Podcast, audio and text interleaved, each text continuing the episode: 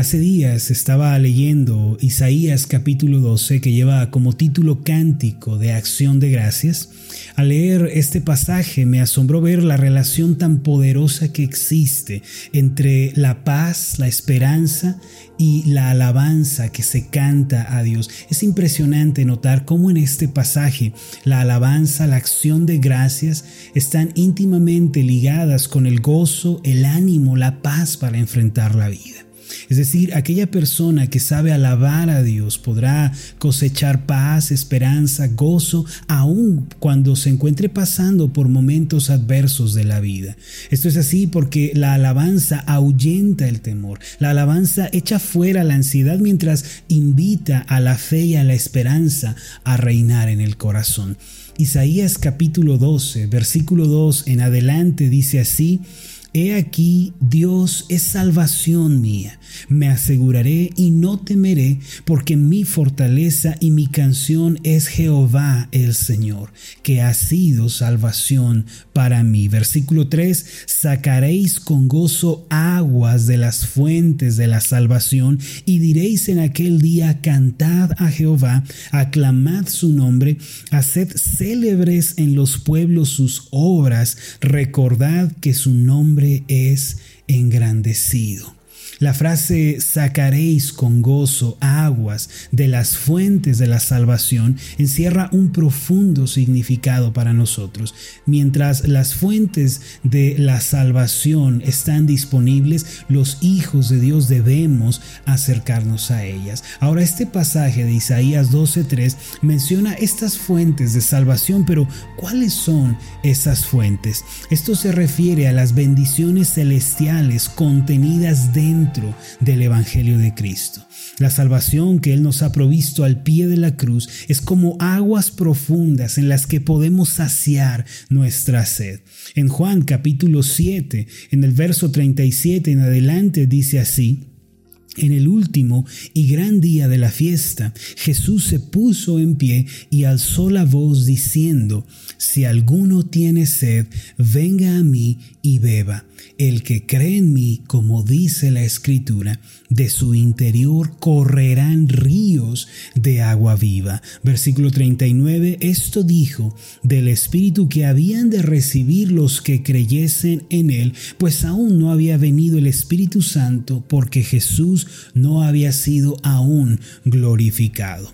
Mis amados, cuando uno cree en Cristo, las fuentes de la salvación comienzan a brotar en su interior. Es en el corazón de los que han creído en Cristo que brota la fuente del perdón de los pecados y la reconciliación con Dios. Tenemos que reconocer que antes de Cristo nosotros estábamos muertos en delitos y pecados. Vagábamos por el mundo como terribles pecadores y estábamos separados de Dios. Sin embargo, al creer en Jesucristo, Dios perdonó nuestros pecados y nos reconcilió consigo mismo.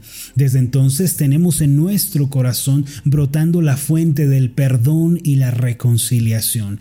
Asimismo, en el corazón de los cristianos está brotando la fuente de la sanidad y la restauración.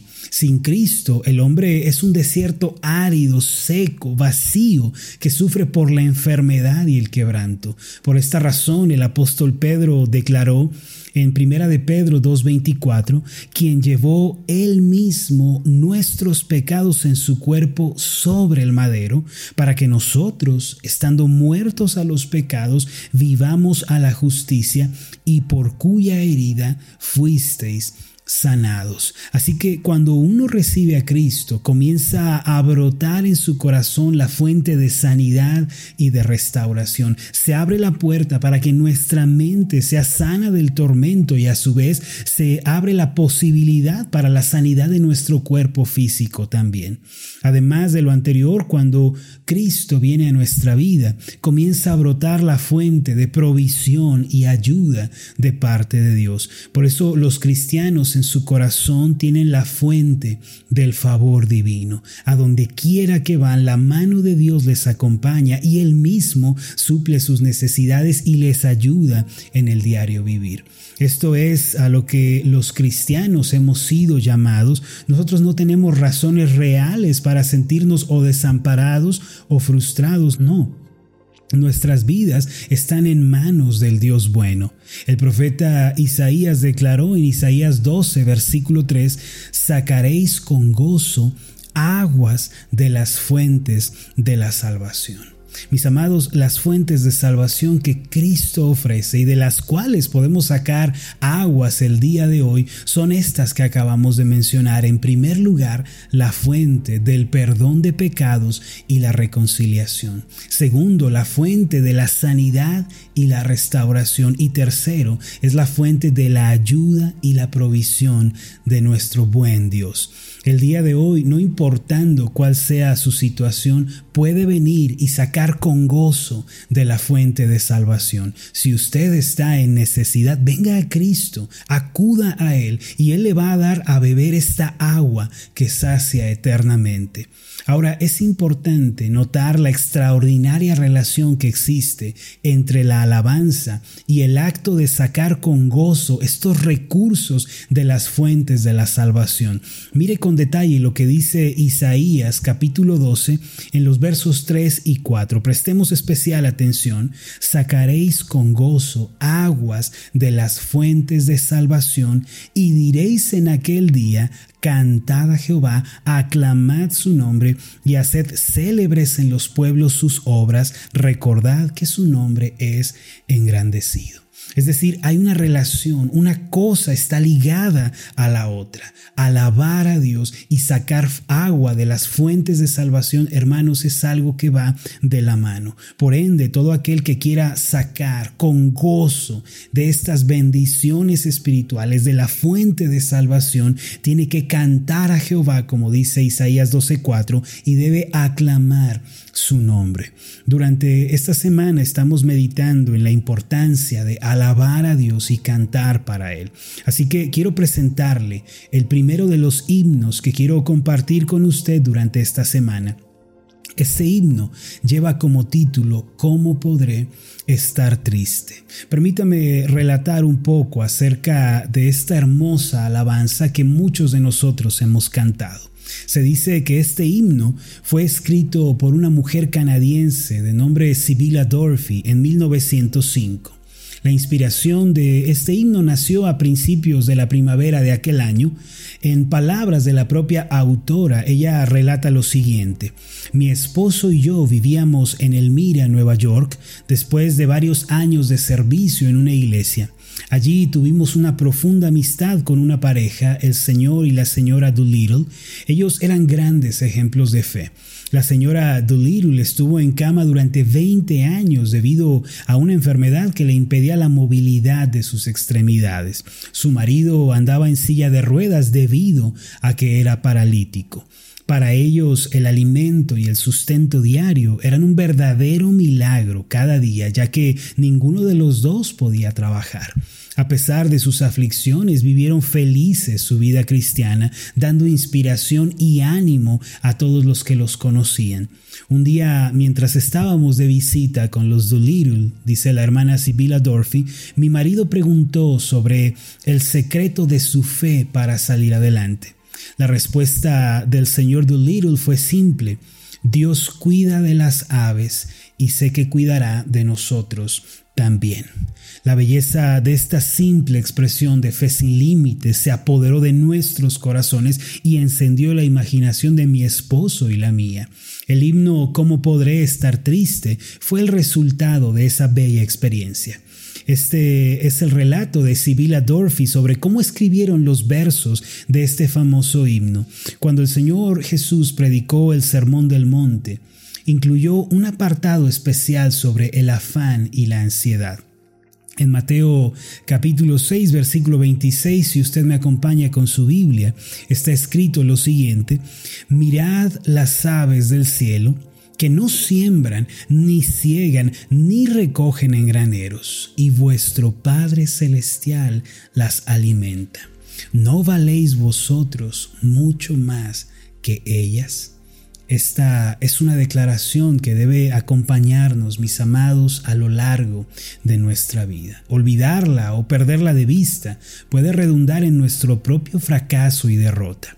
Ahora permítame leerle los versos del himno ¿Cómo podré estar triste? escrito por la hermana Dorothy. El himno dice de esta forma, ¿Cómo podré estar triste? ¿Cómo entre sombras ir?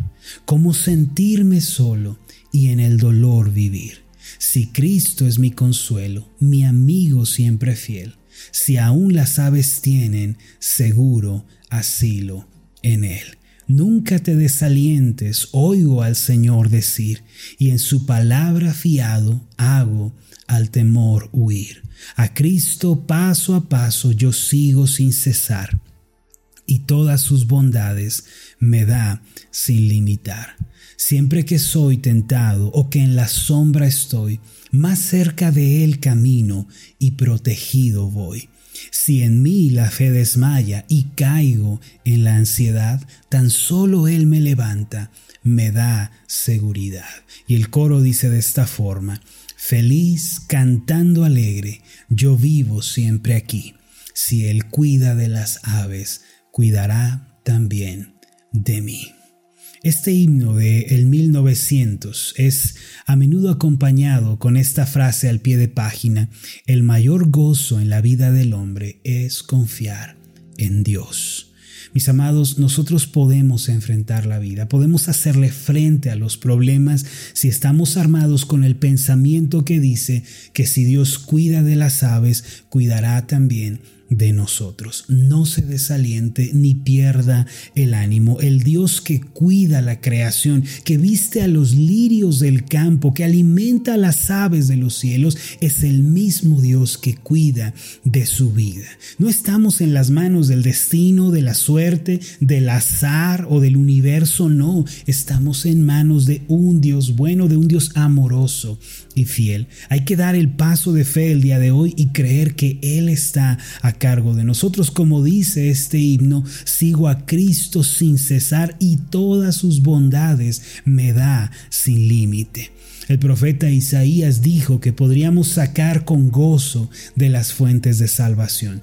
Esas fuentes fueron traídas por Cristo cuando vino al mundo, al morir y resucitar. Él nos dio acceso a estas fuentes. Hoy usted puede beber hasta saciarse mientras alaba y bendice al Señor. Alabe a Dios, cante himnos y en estas fuentes de salvación usted podrá sacar bendición para su vida y podrá vivir con los beneficios del cielo ahora mismo. Permítame hacer una oración por usted. Soberano Dios del cielo y de la tierra, tú eres el Dios que cuidas nuestra vida porque estamos escondidos con Cristo en Dios. Por esta razón no nos preocupamos ni nos afanamos por el porvenir ni por la situación presente, tan difícil como pueda ser, porque estamos en tus manos. Hoy tenemos la seguridad en nuestro corazón que tú, que cuidas de las aves, que vistes a los lirios del campo, también cuidas de nosotros, Señor, con ternura y con sumo amor. Te doy gracias porque nunca nos abandonas. Hemos vivido momentos de aflicción, de crisis, de problemas, pero nunca nos has dejado y nunca nos dejarás. Si tú cuidas de las aves, cuidarás también de mí. Gracias te doy en el nombre de Jesús. Amén y amén.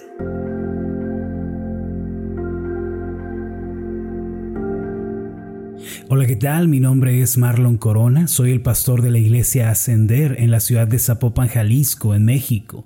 Le agradezco mucho por haberme seguido con esta meditación. Mi oración siempre es que usted sea prosperado en todas las cosas y goce de una buena salud, así como prospera en su alma. Lo invito a que ore por las meditaciones Ascender y le pregunte a Dios cómo puede usted ser de bendición para este ministerio. Las meditaciones Ascender son impulsadas y apoyadas por nuestros oyentes. Reciba un fuerte abrazo de mi parte. Que Dios le bendiga. Hasta la próxima.